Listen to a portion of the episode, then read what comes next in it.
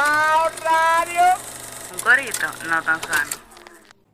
Hola, buenas tardes. Estamos aquí en Baos Radio y hoy tenemos como invitado a Fermín Ceballos, el reputado pintor y artista visual. ¿Artista visual o pintor? Pues ya yo no sé, ya yo, es tan delicado eso, la gente es tan correcta bueno, políticamente. En, mi caso yo creo que aplicaría más lo de artista visual porque aunque me he dedicado principalmente a la pintura. He hecho otras cosas, hago otras cosas que no necesariamente son pintura, entonces Exacto. Eh, abarca más cosas.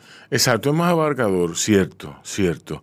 Eh, también Fermín eh, ha sido, bueno, ha sido como parte del jurado de selección de la Bienal. Eh, que se estrena como se estrena, ¿verdad? Tú te estrenas como jurado en la Bienal. Jurado, Como jurado en la Bienal. Como jurado en la Bienal y como, como jurado, como jurado en ah, general. No, no, porque antes he sido jurado en otros certámenes. Ok. Eh, por ejemplo, el año pasado fui jurado en el Premio de Arte Juan José Bellapart, en el Museo Bellapart. Ah, fui jurado también en el concurso de Casa de Teatro y en otros certámenes así de arte joven. Sí. O sea que este pudiera ser el colofón de nuestra serie de la Bienal, si no surgen otras entrevistas después, ¿verdad, Manny? En el interín, nosotros hemos entrevistado a varias personas relacionadas, a varios de los actores que giran alrededor de la Bienal. Eh, y bien, está Fermín Ceballos aquí en Bao. Vamos a unos mensajes de nuestros auspiciadores y luego seguimos con la entrevista. Disfruta el sabor de siempre harina de maíz mazorca y dale, dale, dale, dale. La vuelta al plato. Cocina arepa, también empanada. Juega con tus hijos, ríe con tus panas. Disfruta en familia, una cocinada. Tu mesa la silla nunca tan contada. Disfruta el sabor de siempre con harina de maíz mazorca y dale, dale, dale, dale. La vuelta al plato. Siempre felices, siempre contento. Dale la vuelta a todo momento. Cocina algo rico, algún invento. Este es tu día, yo lo que siento. Tu harina de maíz mazorca de siempre, ahora con nueva imagen. Para cosechar lanzadores hay que sembrar disciplina. Para cosechar jonroneros hay que sembrar honestidad. Para cosechar grandes ligas hay que sembrar valores. Porque los grandes ligas no crecen en el monte, se cultivan. Así como el mejor arroz. Arroz La Garza. Patrocinadores de nuestros próximos grandes ligas. Agua Evian. Renueve tu ser y vive la experiencia única de beber del manantial de la vida y siente cómo tu cuerpo se revitaliza con cada sorbo. Agua Evian. Frescura que te inspira. Cada uno de nosotros tiene una forma diferente de celebrar el éxito.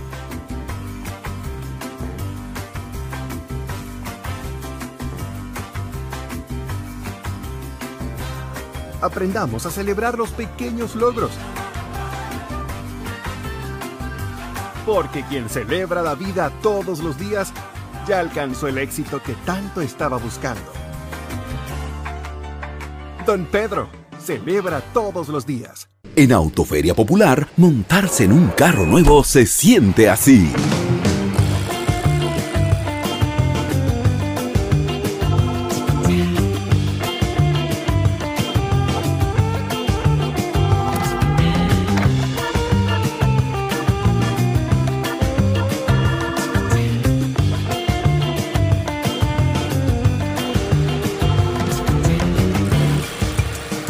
La emoción de un carro nuevo no hay que entenderla, hay que vivirla.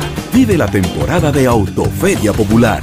25 años encendiendo nuevas emociones contigo. Popular, a tu lado siempre. Pero yo solo le pregunté que cómo se sentía el carro.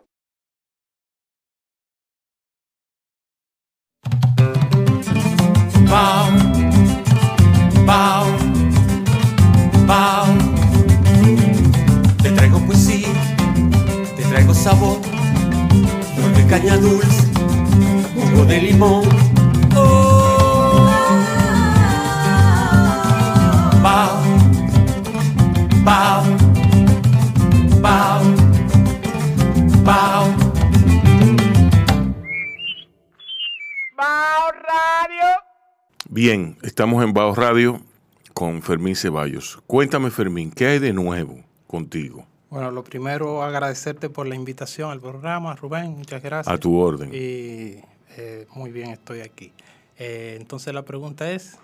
¿En qué estás? Ah, ¿en ¿Qué hay de estoy? nuevo contigo? De- ¿Qué de nuevo conmigo? Bueno, ahora mismo estoy sumergido en un proyecto de una escultura eh, monumental que eh, me está tomando, me tomará varios meses de, de trabajo. Ya tengo varios meses en ese proceso y bueno, eh, la mayor parte de, del tiempo de este año eh, va a ser consumida por ese proyecto.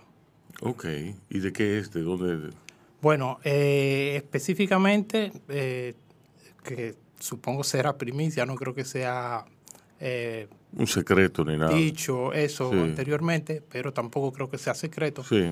Eh, es un proyecto de una escultura monumental que se va a poner en La Vega, en la calle Pedro Rivera de La. Vega. Es específicamente un retrato de don Pedro Rivera de, de cuerpo completo de 10 pies de altura. Wow.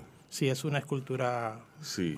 Considerable. bastante grande. Entonces, una escultura de, como te dije, de cuerpo completo en bronce de 10 pies de altura, que eso es un poco más de 3 metros para quienes no comprendan lo, lo de pie. Sí. Eh, y bueno, estoy actualmente trabajando. Sumergido. Sum- sí, Sí. Es, es un trabajo que por las dimensiones de la, de la pieza, pues mm, toma varios meses de trabajo. ¿Cómo se hace una estatua de ese nivel, de, ese- de esas proporciones? Bueno, eh, hay... ¿Lo hace por parte? ¿Cómo se arma? Se, ¿Cómo? Bueno, hay cuando una escultura es mm, muy grande, sí se suele hacer eh, por partes, no se hace una sola pieza. Pero en este caso, aunque es una escultura grande, no es de, o sea, las proporciones son manejables como para hacerla completa en una sola, en una sola pieza. Eh, y es como la estoy trabajando. Eh, en este caso específico, y la mayoría de las esculturas así de, de gran escala, pues inicialmente se hace un modelo a escala, una especie de maqueta, con todas las dimensiones a escala. O un estudio, por así decirlo. No exactamente No, no un estudio, porque un estudio es más un, eh, un, un proceso previo donde tú estás básicamente planteando ideas, posibilidades, buscando eh, opciones. Ya la maqueta o, o modelo final eh, es un, un modelo donde están todas las dimensiones, todas las precisiones, todos los detalles tienen que ser ya definitivos, porque ese es el que tú vas a utilizar posteriormente para llevarlo a escala. Es, es exactamente lo mismo que un arquitecto cuando hace la maqueta para un edificio. O sea, eh, un arquitecto hace muchos bocetos, muchos estudios, pero la maqueta final es una maqueta a escala donde todas las dimensiones son precisas y, se, y a partir de ahí se hace el- el- la obra final tomando ese como referencia. Entonces, para eh, después de esa maqueta, eh, se hace ya el modelo a, a la escala que va en barro, modelado en barro en este caso. Se puede hacer con otras técnicas, pero en este caso es un modelado en barro. A ese modelado se le hace un molde y con ese molde se hace finalmente la- vaciado. la- el vaciado El vaciado. en bronce. ¿Y dónde se hace el vaciado? En este caso, yo estoy trabajando con el taller de José Cadaveda en, en Punta Cana. Que ya cuando termine el modelado de barro, pues entra esa etapa en la que vienen y hacen el molde, se llevan el molde a Punta Cana y ahí hacen el proceso de fundición a la cera perdida. ¿Cómo es la dinámica? ¿Qué tan gratificante es hacer una escultura de ese nivel? De ese nivel, bueno, en ¿Tú e- nunca, nunca la habías hecho? ¿Cómo es la primera?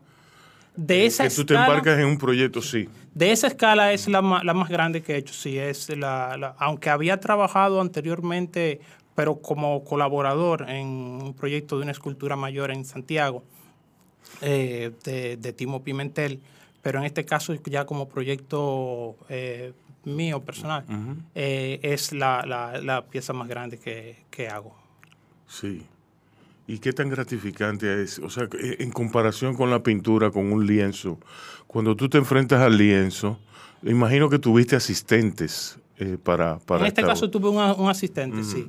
Bueno, eh, es igual de gratificante. ¿Cómo es la dinámica? O sea, sí, exacto. Es igual de gratificante, en mi caso, por ejemplo, trabajar tanto la escultura como la pintura o el Tú, tú eres un performance. artista visual. Eh, porque en realidad lo que cambia es el medio por una necesidad de, de las características de la obra que uno quiere hacer, pero la, la energía y el proceso creativo y, e, es, básicamente el mismo. Eh, y también, pero también eh, qué tan gratificante puede ser un proyecto u otro depende qué tan personal, qué tanto interés eh, personal tú tienes sobre, sobre ese proyecto. En este caso, a mí me resulta de interés por, por la escala, por hacer una obra de esas dimensiones, pero siempre para mí es mucho más gratificante cuando es una obra personal, algo creativo, algo que, que surge de mí. Claro, pero me imagino que tú harás como un escritor, un biógrafo, un periodista, que de repente le presentan a don Pedro Rivera, así como cualquier otro personaje histórico, y tú investigas sobre su vida, sobre su... Sí. Eh, pero yo no te conocía como escultor, y, me perdonas, yo siempre te conocí como un pintor. Eh, me imagino que, será una vena que tú, que tú explotas muy de vez en cuando. Sí, en realidad no he desarrollado tanto mi faceta de escultor, a, excepción, sí, he hecho mucho, muchas comisiones de bustos y ese tipo de cosas, pero ya eh, a nivel de obra creativa, a nivel de, proyectos personales, no he desarrollado mucho. Ahora eh, espero este año desarrollar algunos, algunas ideas que tengo en escultura. Eh, lo que más he desarrollado es la pintura. he hecho también, trabajado el performance y la, la escultura, digamos, en menor proporción. En menor escala, sí. ¿Dónde tú estudiaste? Eh, yo soy de, estudié en la Escuela Nacional de Bellas Artes. Exacto, tú, eres de Bellas Artes. Sí, aunque la, gran mayoría de la gente eh, piensa que yo estudié en Altos de Chabón. ¿Por qué? quizá por mi relación, siempre he tenido una relación muy cercana con, la Escuela de Chabón, con Stephen Kaplan. Sí, bueno. Eh, he, dado muchos talleres allá. Y, y no sé, por, eh, siempre creen que yo estudié también en Altos de Chabón, pero no. En Altos de Chabón hice un, un taller de escultura con Mark Lane Weaver eh, y después he, impartido varios talleres y fui profesor de pintura también en la escuela de, de Chabón, pero no soy egresado de la escuela de Chabón. ¿Y dónde tú naciste? En San Cristóbal específicamente soy de Jamey, San Cristóbal. Es un campo. Jamey. Jamey, un campo al norte de San Cristóbal, una loma por allá. De por allá soy. ¿Y cuántos hermanos tú tienes? Somos 14. Ofrécome. Sí. Sí. Sí. no, ya. Eso, eso con una reunión familiar da. El diablo. Siete hembras, siete varones. Sí. ¿Eh? Sí, no, sí. Ofrécome. Esos viejos no jugaban. Sí, eh, mi papá. No había eh, telecable, no había. sí.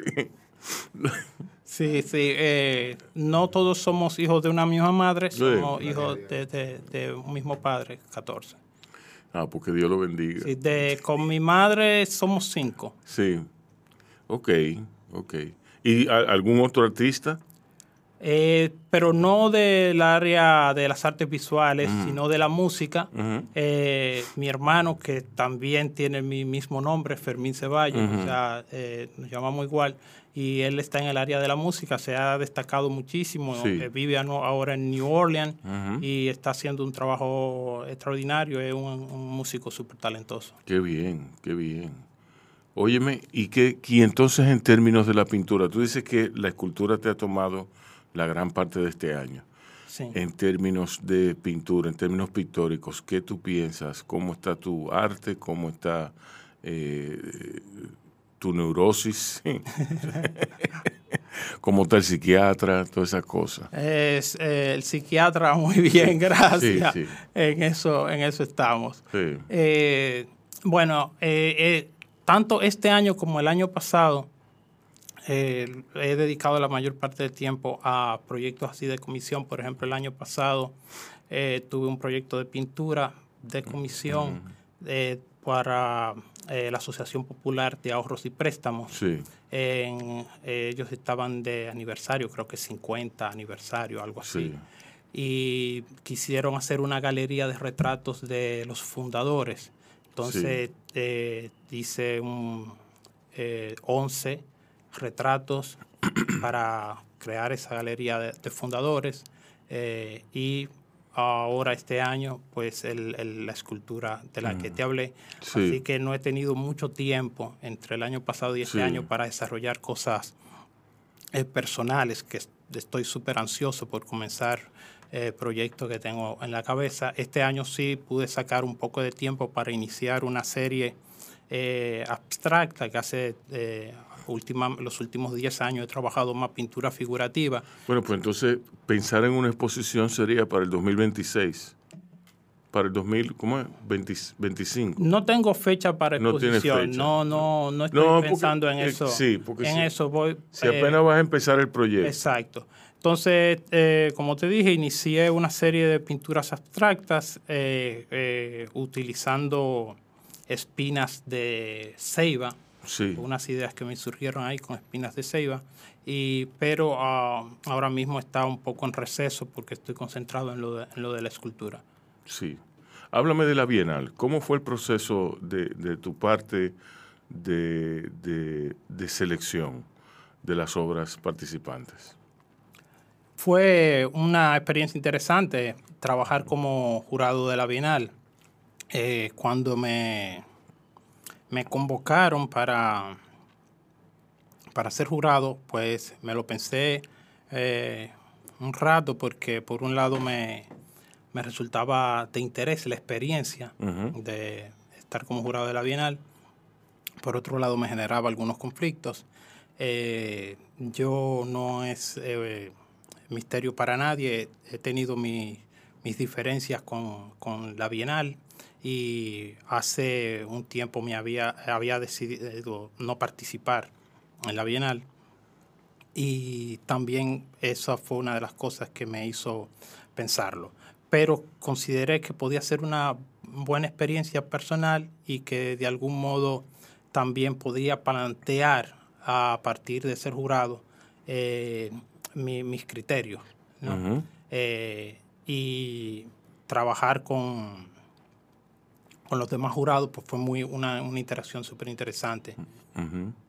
Bueno, Carlos San Giovanni y Pilar Yadó fueron, fue un jurado variopinto. Exacto. Tres generaciones, eh, tres generaciones no provenientes del mismo lugar.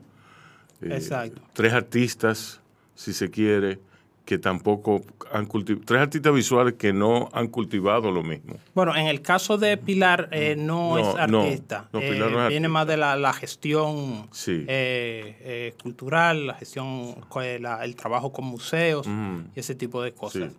Pero eh, lo que también es interesante es que uno de los jurados, por lo menos uno de los jurados, no sea artista. Exacto. Eh, y también, aunque no fue muy complicado llegar a, a acuerdos, o sea, en la gran mayoría de los casos eh, eh, coincidíamos, con- pero eh, sí hu- hubo, como es natural en un evento de, de esa naturaleza, donde la eh, subjetividad tiene un, un- un papel, es ineludible, Sí. de algún modo. Sí. Pues sí, habían, ah, hubo casos en los que no necesariamente eh, estábamos de acuerdo y entonces se creaba un- una dinámica de discusión en torno, en torno a eso para llegar a, a- a una conclusión final. Y eso eso es una de las cosas que me gusta del arte, ¿no? Sí, que que no es como matemático, no es eh, científico, donde es eh, demostrable de manera incuestionable una cosa, Sí. sino que aquí eh, hay es como la filosofía, donde los, los puntos de vista Donde la, la- personales. donde la conversación se puede extender y extender y extender Eh, exacto. infinitamente. Exacto. Pero de todas formas, yo pienso que hay puntos, Sí, claro que puntos, sí. puntos muy, puntos claves de, de donde partida, de partida sobre todo. Claro de, que de sí. dónde empezar. Claro que sí, claro que sí. Como te decía, eh, eh, en la inmensa mayoría de, de- de los casos, pues, eh, es- tenía hacer, eh, coincidíamos en cuanto a nuestros puntos de vista. Eh, pero hay casos, en, obviamente, en los que no necesariamente se coincide. Siempre, siempre va a haber esa, esa dinámica, esas situaciones en, en eventos de esta naturaleza. Sí. Háblame de tu época de estudiante. ¿Cuáles fueron tus profesores? ¿Cuáles son los artistas que más eh, marcaron tu, tu, tu, porvenir, por así decirlo, lo que eres hoy? Bueno, tuve muchos profesores, obviamente. Eh, así te, puedo mencionar Amable Sterling, fue mi profesor de dibujo. Eh, Juan Medina fue mi profesor de pintura. Entre los profesores de escultura estuvo Felizoñé del Monte. y bueno, muchos más. artistas que me han marcado.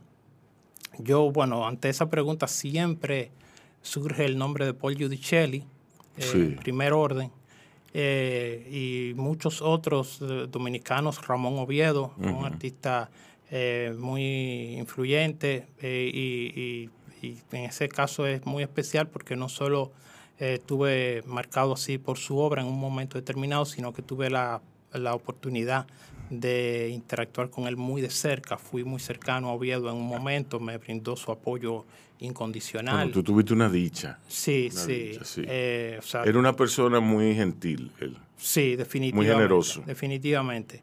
Y bueno, tuve realmente esa oportunidad de compartir y aprender de, Oviedo eh, muy de cerca. Eh, otro artista que fue determinante en mi desarrollo, Timo Pimentel, que fue casi como prácticamente me adoptó durante un tiempo. Y bueno, ahí estuve en su taller aprendiendo cerámica ah, en los primeros años de, los 2000. Y, y, bueno, con él he, compartido muchísimo. Eh, internacionalmente te puedo mencionar Fufino Tamayo, Anthony Tapies, Juan eh, eh, René Magritte que en mis primeros años no se manifestaba tanto ese, esa, eh, el René Magritte. La impronta de, de Magritte, más de, esos abstractos que te comento. Pero eh, ya después en mi pintura figurativa sí se manifiesta esa, eh, esa impronta de Magritte de algún modo. Sí, qué bueno que lo reconoces que reconozco que... Que, que, Magritte está presente en tu pintura figurativa. Sí, pero claro, lo tengo que reconocer. No, porque mucha gente, muchos artistas, tú sabes, los, artistas tienden a ser un poco mezquinos a veces. Y entonces eh, no reconocen eso, se lo, dejan a, se lo dejan a uno, se lo dejan de tarea a uno. Y tú muchas veces le afirmas eh, una cosa y te dicen, no, eso no, no No, pero eh, eso sería una actitud un poco hasta infantil, porque es que ningún artista del mundo eh, se ha escapado a las influencias de, otros. Tú tienes de dónde partir. Eso no significa que sea malo, eso significa que que tú partiste de un sitio. Claro, claro, no, si yo, o sea, yo tuve mi época eh, Domingo Liz, mi época Ramón Oviedo, mi época eh, de, de, este eh, abstracto que me, que me, bueno, ya me acordaré el nombre eh, Joan Miró, en fin, yo pasé, eh, Tamayo, yo he pasado por muchísimo, por la, por la mano de muchísimos artistas, sobre todo en mis primeros años. Eh, yo prácticamente que los copiaba, o sea, me, cogía con uno, después con el otro, eh, Giorgio Morandi, ah, Casimir Malevich, que era el que no me, me acordaba, que también, o sea, y, eso fue súper interesante porque yo lo que estaba era aprendiendo de cada uno de ellos y al final todo eso se va uniendo y va creando tu propia identidad. Eh, y ya, eh, o sea, no, no veo nada, absolutamente nada de malo en ello. Sí, sí, no hay nada absoluto tampoco. Claro, sí. claro. ¿Cuándo, tú piensas que un, que un eh, artista o un estudiante de arte debe dejar de estudiar o debe dejar de hacer cursos. Yo veo que eso es, sí, no importa. Yo veo que hay gente que son especialistas en tomar cursos. sí, es certificarse, es certificación de tal cosa, certificación de cómo poner una esquina bien, certificación de cómo poner el clavito derecho. ¿Cuándo? ¿Cuándo, ¿Cuándo tú debes decir, ya está bueno de tomar el curso? Lánzate al oficio, que el oficio tiene su papel. Eh, pero yo, eh, o sea, mm, eh, creo que las dos cosas pueden ir de manera paralela, desarrollándose. es lo correcto. No hay un momento en el que tú dices, ya dejo de, tomar cursos o de estudiar y...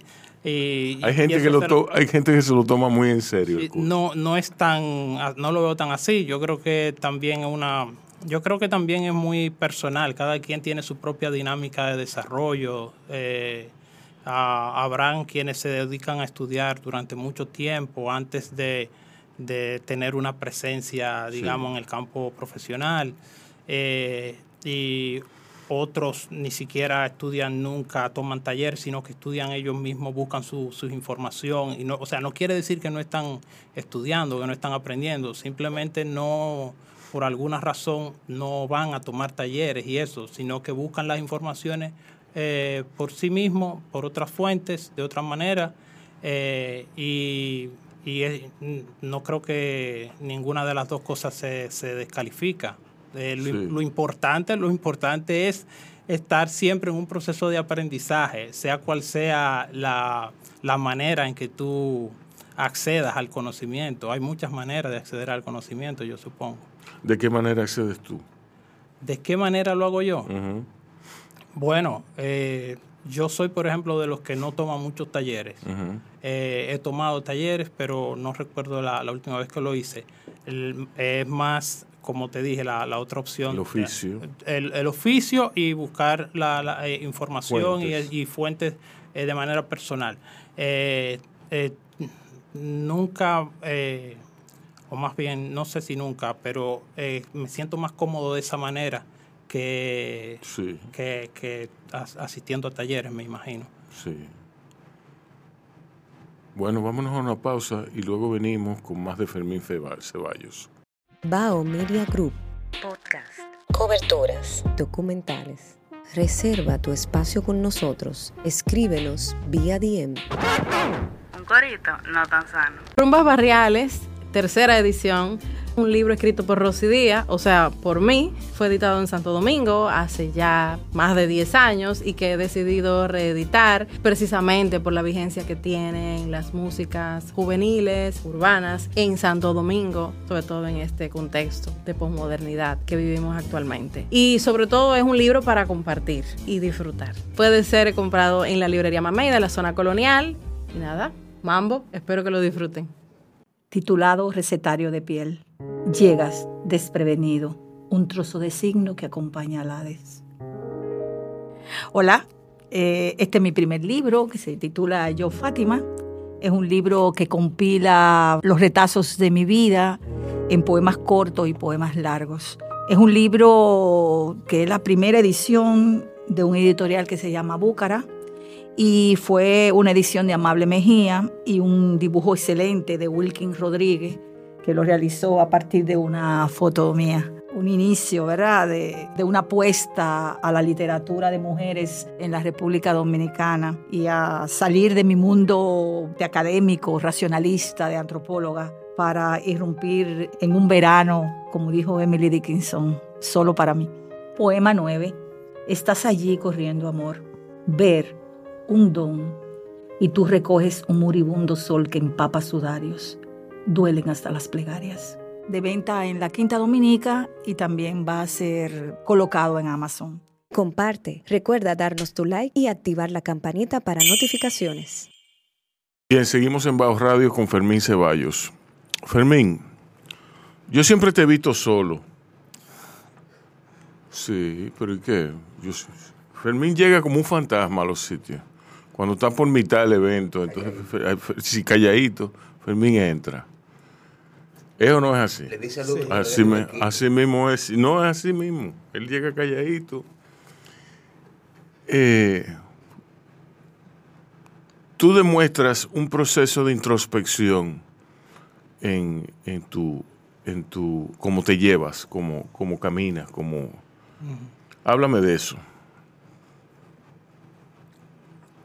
Cuando dices como, como me llevo, como camino, ¿a qué te refieres? Cuando, como, like you, you carry yourself. Mm, okay. Como que tú estás en un proceso muy tuyo. Sí, porque... cualquiera no puede, no puede ir e interrumpirlo.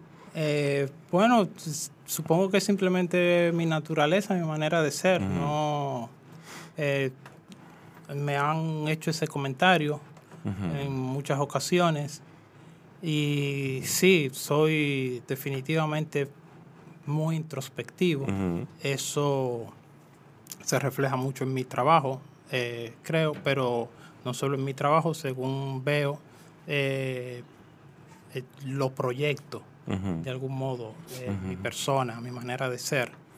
Y es simplemente, te repito, parte de, lo que soy, de mi naturaleza. No hay ninguna intencionalidad en ese sentido, ni de ni que ser, ni de ser, ni de no ser. Exacto. ¿Cómo tú calificas tu pintura en este momento? ¿Figurativa, abstracta, abstracto figurativo? Yo... Las calificaciones ofrecen, le ofrecen al televidente, al usuario, al fanático de las artes, un punto de partida. Para eso es que sirven nada más. Claro, claro, ¿Eh? Para poco más sirven. Pues yo he navegado en ambas cosas. Eh, de mis primeros años, desde antes de salir de la escuela, me torné puramente abstracto y duré muchos años haciendo pintura abstracta. Eh, y luego, en 2010, eh, hice radicalmente, eh, dejé de hacer pintura abstracta y empecé a hacer figuraciones, que fue de en el momento que surgió la, exposición Perturbación, esa serie de autorretratos. Eh, y... ¿De cuántos cuadros estaba compuesta esa, esa exposición? Esa exposición eran solo seis pinturas y una escultura. Sí. Eh, que eran grandes, yo me acuerdo. Sí, eran, eran, autorretratos de tamaño natural. Eh, el formato era 92 eh, por 70 pulgadas. Sí, sí.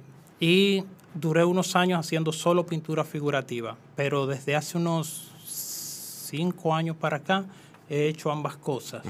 en un momento ah, pinto dos, tres, cinco cuadros abstracto, después hago algunas cosas figurativas y he hecho como las dos cosas al mismo tiempo. Pero fíjate como tú no has trabajado para una exposición específica ni nada por el estilo últimamente. últimamente no, mi última exposición individual fue Despojos en el Museo Peña de Filló en el 2018. Esa fue mi última exposición individual. Hace cinco años. Sí, eh, después de esa exposición no he, no he hecho exposiciones individuales, he participado en un par de... Me, me he recogido mucho, en realidad he estado muy retirado de, del escenario artístico. Yo eh, por ejemplo, una cosa que hace un tiempo decidí fue ya no participo más en concursos, bienal y ese tipo de, cosas. Sí, eso era otra pregunta que yo te, eh, tenía. Y también he dejado de participar en exposiciones colectivas. La mayoría de las invitaciones a exposiciones colectivas las he declinado. He estado muy aislado, puedo decir. Y, ¿Por qué? Eh, yo quisiera responderme esa pregunta. Sí. Eh, mm, ah, fue, un proceso Fue un proceso en la que eh, en principio tal vez no había una intencionalidad consciente, no fue que me planteé hacerlo de esa manera, eh, pero... Cansancio. No, no tiene que ver, bueno, depende a qué te refieras con cansancio porque hay muchos tipos de cansancio en la vida. Eh, cansancio de eso, de participar en eventos, de, trabajar para eventos. Eh, yo he tenido mis conflictos con el mundo del arte, ¿sabes? Con el entorno artístico y cómo opera todo. ¿Qué tipo de conflicto? Eh, yo soy muy romántico, ¿sabes? Yo he asumido el arte de una manera muy romántica. y el, el, mundo del arte no es un mundo romántico. No, un mundo frívolo. Un exacto. Frívolo, totalmente. Eh, entonces contrasta mucho con eh, esas expectativas iniciales que, que uno tiene sobre el arte y la realidad del, del mundo del arte. Eh, y de algún modo yo creo que eso ha tenido cierta influencia en, en ese distanciamiento que, que, yo he tenido, eh, donde quiero conectar conmigo y con el arte desde otro nivel, desde otra eh, perspectiva. y, y, creo que eso ha tenido ah, bueno, un yo papel pensaba, determinante. Yo pensaba que cuando tú te, te habías planteado el negarte a participar en la Bienal era un problema con la Bienal. En el caso de la Bienal, puntualmente, que fue el, el, el, primer evento donde decidí no participar, sí. Sí. En el caso específico de la Bienal, sí. Lo que pasa es que eh, un par de años después de yo haber tomado esa decisión con relación a la Bienal, la tomé con todos los demás. Sí. Ah, ok. Eh, pero eh, sí, el, sí, apro aprovechaste y dijiste más, este, extensivo a todos los demás. Exacto. Eh, ya por una cuestión, como te explicaba ahorita, eh, personal. Un criterio, sí. sí. pero en el caso de la Bienal, no sé si tú recuerdas hace unos años un movimiento que surgió llamado De Mano con la Bienal, donde... Sí eh, que fue, surgió precisamente porque se planteaban una serie de, de, de cambios en, en, las bases y la organización del evento que una serie de artistas, entre ellos yo, pues no estaba en lo absoluto de acuerdo. Exacto. Y eh, planteamos nuestra posición y se generó todo un debate en torno a eso. Y eso está muy bien. Claro, eso es, in, eso es importantísimo. Eso es intrínseco a las artes, claro. eso es la discusión, siempre y cuando se mantenga el respeto. Exacto. Que es algo que muchas veces eh, no se mantiene. Entonces, en esa ocasión, eh, no solo yo, sino una serie, un grupo bastante grande de artistas decidió no participar en la Bienal en esa ocasión. Eh, eh, yo eh, personalmente... Que eso también está bien. Sí, eh, sí me, me, parece importante. Es un, ejercicio una, muy, muy saludable. Claro, claro. Yo estoy totalmente de acuerdo con eso. Y, pero yo decidí no solo no participar en esa, sino no participar más sí. en, la, en, la, Bienal. Ahora mismo, ahora mismo ya no participo más, no por, por diferencias con, con, el evento, sino porque ya no siento la necesidad o el interés de estar en, en, Sonando ahí, en, eventos, en eventos, Como, como la Bienal o, u otros concursos uh -huh. de arte. Siento que estoy en otra etapa, en otra dinámica, en otra son otros mis intereses sí. ahora mismo. Sí. ¿Por qué tú andas vestido de blanco siempre? siempre me hacen esa pregunta sí. eh, y nunca la sé responder. Ah, ok. Eh, no, perfecto, está bien. ¿Te gusta mantenerse limpio? Sí. No, no, está bien. Te queda muy bien, pero, o sea... Sí, yo pensaba que era una convicción religiosa, una, algo del sur, algo del... Algo sí, purista. sí purista. Por alguna razón siempre eh, se tiende a pensar eso y obviamente tiene mucho sentido porque eh, suele suceder que esas son las razones para que una persona Exacto, eh, se evita de una forma esa, de esa vestimenta. Pero en mi caso no, no tiene nada que ver. De hecho, yo no tengo nada que ver con religión, no me, no, no me interesa, no tengo proximidad ni una religión. Ok. De hecho, bueno. soy muy crítico de, de, de, las religiones. Buenísimo, buenísimo. Qué bien, qué bien. Eh, bien, ¿tus redes sociales? No, ahora mismo no estoy eh, usando redes sociales, sí. eh, aunque, okay. aunque tengo, hay dos, tengo una, una cuenta de Facebook y una cuenta de Instagram creadas, pero pero hace años que, que, que, porque cuando te dije mi, que, que, me he aislado, eh, uh -huh. eso también va en el paquete, ¿sabes? Uh -huh. Lo de las redes sociales.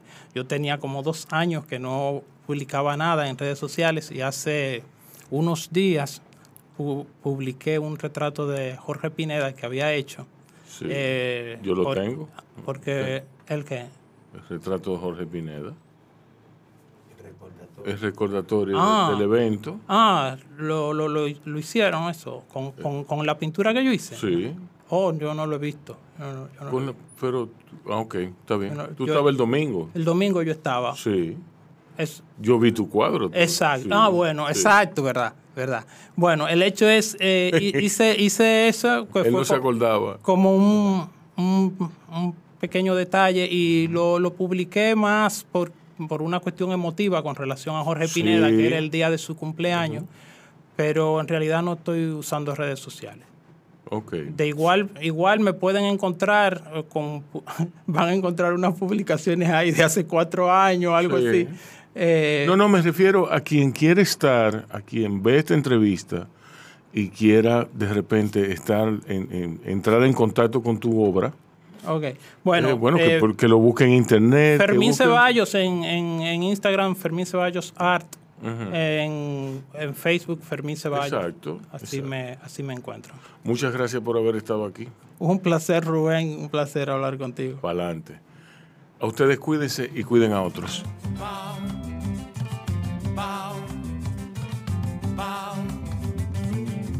Te traigo poesía, te traigo sabor, caña dulce, jugo de limón. Oh. Bao, bao, bao, bao.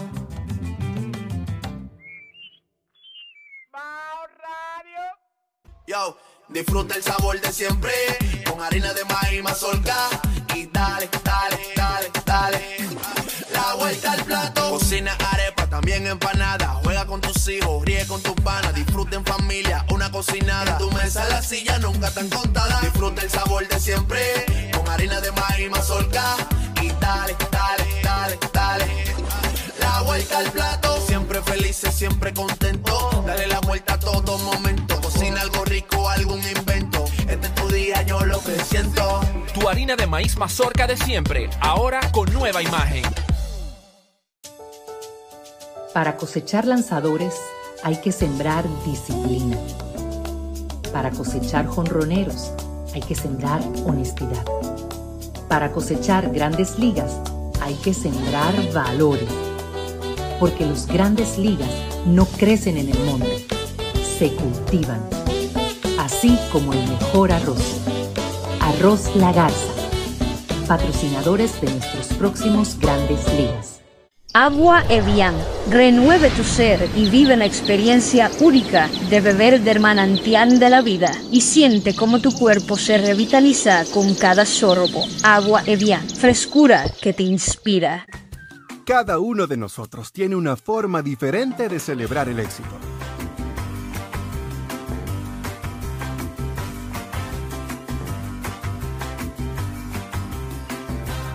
Aprendamos a celebrar los pequeños logros. Porque quien celebra la vida todos los días ya alcanzó el éxito que tanto estaba buscando. Don Pedro, celebra todos los días. En Autoferia Popular, montarse en un carro nuevo se siente así.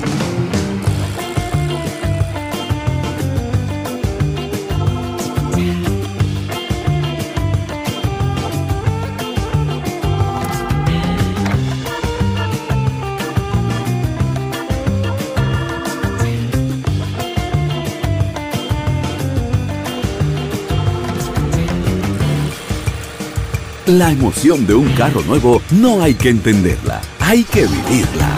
Vive la temporada de Autoferia Popular. 25 años encendiendo nuevas emociones contigo. Popular, a tu lado siempre. Pero yo solo le pregunté que cómo se sentía el carro.